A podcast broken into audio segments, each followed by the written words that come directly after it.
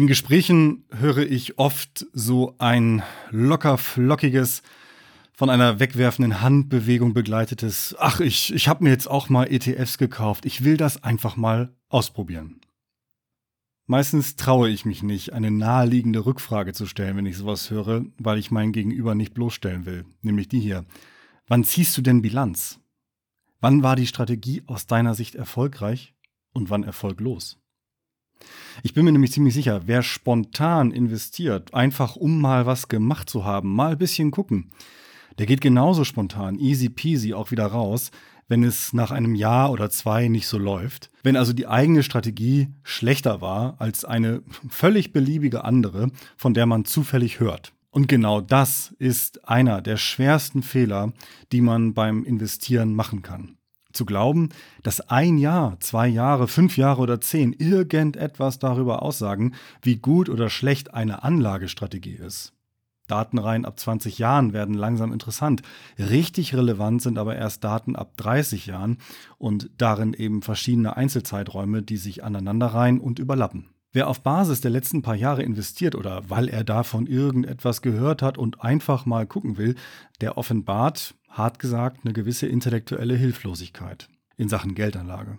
Es fehlt am Grundwissen und auch am Grundverständnis. Wir müssten also, um eine Anlagestrategie zu bewerten, mindestens 30 Jahre betrachten.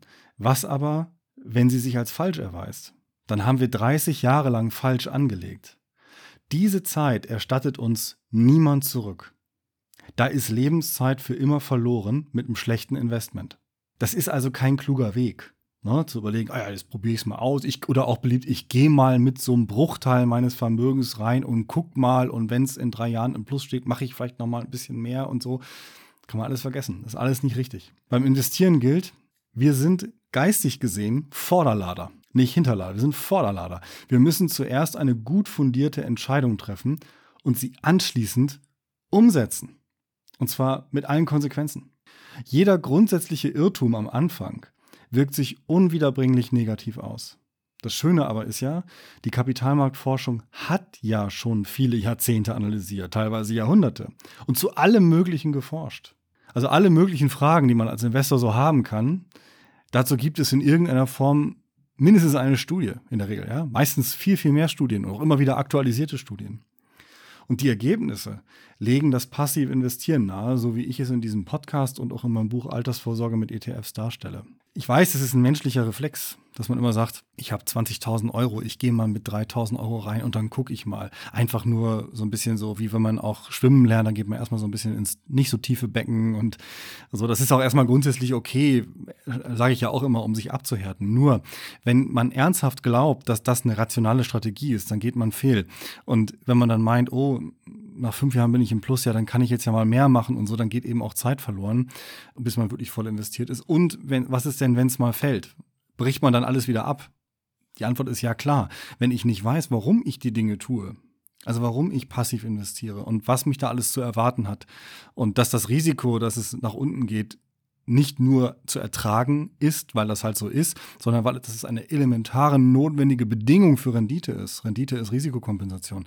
Wenn ich das nicht weiß und nicht in der Tiefe verstehe, dann bin ich natürlich anfällig für die Stürme des Tages. Und das ist gerade auch wieder in der Phase wie jetzt, wo wir so ein, wir haben einen Krieg, den Russland angefangen hat gegen die Ukraine. Wir haben unglaubliche Unsicherheit wieder, haben das Gefühl, wir schlittern in eine Rezession und so weiter. Ihr kennt das. Ähm, da ist es extrem wichtig zu wissen, warum man die Dinge tut. Und dass man nicht mal eben so irgendwie da mal eben schnell was gemacht hat. Mir war das immer fremd. Ich habe es nie verstanden, warum manche Leute bei relativ wichtigen Entscheidungen immer erstmal schnell irgendwas machen müssen, um dann vielleicht hinterher sich noch das theoretische Rüstzeug anzueignen. Ich war immer komplett anders. Ich habe immer gesagt, klar, man muss ins Handeln kommen.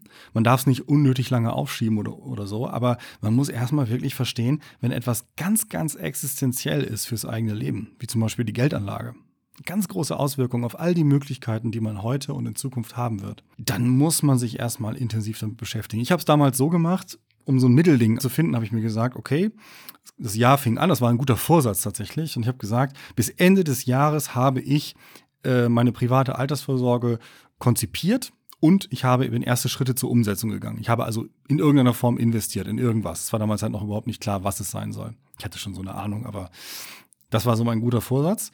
Und dann habe ich es tatsächlich ein halbes Jahr früher geschafft. Also ich habe nur ein halbes Jahr dafür gebraucht, aber ich wusste, ich habe das ganze Jahr Zeit. Ich musste am Ende des Jahres musste irgendwas gemacht sein und bis dahin habe ich Zeit.